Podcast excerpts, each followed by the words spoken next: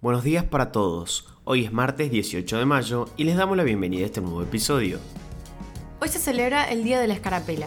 Quédate hasta el final que te contamos más sobre este emblema. Mi nombre es Manuel Carrasco Y yo soy Jazmín Gutiérrez. y esto es Primera Parada, un podcast de Publius Group. Nacionales. Fabián Pepín Rodríguez Simón, el principal operador judicial de Mauricio Macri, pidió asilo en Uruguay según una carta que difundió públicamente este lunes por la noche. El exfuncionario del gobierno anterior, integrante clave de la denominada mesa judicial, está acusado en la justicia de integrar una asociación ilícita organizada con el objetivo de perseguir empresarios. El operador judicial macrista planteó en la carta que pedía asilo político debido a que, según su entender, ya existe la decisión previa de privarme de mi libertad en cuanto regrese al país. El oficialismo tratará en comisión el proyecto de ley que impulsa la reforma del Ministerio Público Fiscal.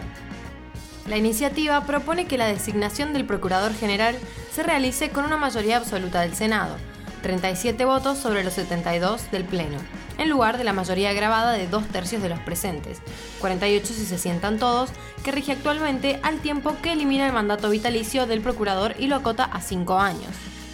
El gobierno, que con esta iniciativa busca desplazar al actual procurador Eduardo Casal y nombrar a uno propio, ya comenzó a poner en marcha un mecanismo de negociación para poder sumar voluntades. En medio de la suba de precios de los cortes, el gobierno suspendió las exportaciones de carne por 30 días. La medida fue comunicada a los responsables del consorcio ABC por el propio presidente Alberto Fernández. Las entidades agropecuarias advierten que puede haber un cese de la comercialización en rechazo a la decisión oficial. Tras la segunda gira por Europa en menos de un mes, el calendario de la negociación de la deuda entrará en las próximas semanas en un estado de stand-by hasta tanto haya alguna decisión del Fondo Monetario Internacional sobre si hará o no un guiño a la Argentina que evite el default con el Club de París. Santa Fe endurece las restricciones. Luego del colapso de camas de terapia intensiva en Rosario y Rafaela, el gobernador convocó al comité de expertos que lo asesora, intendentes y jefes comunales para avanzar con las medidas. Estamos escuchando los pedidos de restricciones para trabajar en disminuir la tasa de contagios porque la respuesta del sistema de salud está absolutamente en su límite máximo. No hay capacidad de respuesta y ya no hay más capacidad de atención, declaró el gobernador Perotti.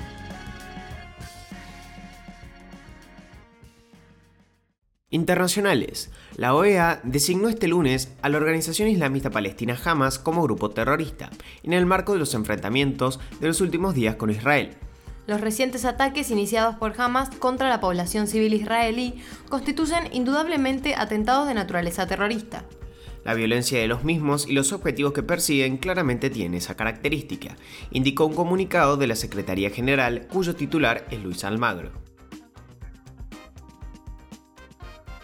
Las fuerzas de defensa de Israel anunciaron este lunes que seis cohetes fueron lanzados hacia el territorio del país desde el Líbano, zona donde opera el grupo terrorista Hezbollah.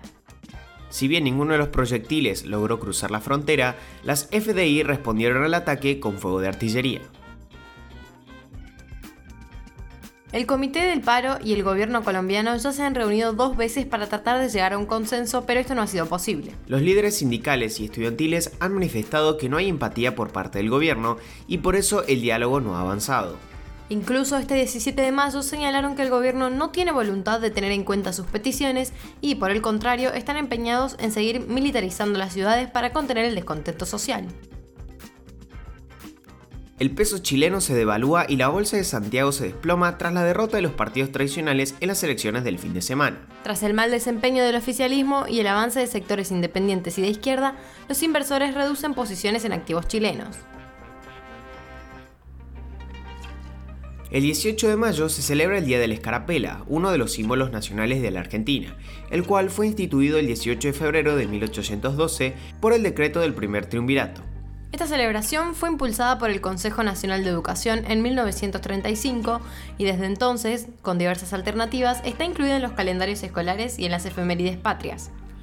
El origen de la escarapela y de sus colores no puede establecerse con precisión. La versión más aceptada es que el 13 de febrero de 1812, Manuel Belgrano propuso que se creara un símbolo nacional para unificar los colores del ejército, dado que hasta entonces los distintos cuerpos militares utilizaban diferentes distintivos. Días después, el triunvirato aprobó el uso de la escarapela nacional en las provincias unidas del Río de la Plata de color blanco y azul celeste. Se dice que esos colores aluden a la Casa de Borbón y el rey de España, Fernando VII. Ahora sí, los despedimos por hoy. Gracias por escucharnos. Compartí este episodio con tus amigos. Esperamos tus sugerencias en nuestro Instagram, publius.com.ar y en nuestro Twitter, publius-group. Los esperamos mañana en un próximo episodio de Primera Parada. Que tengan un muy buen día.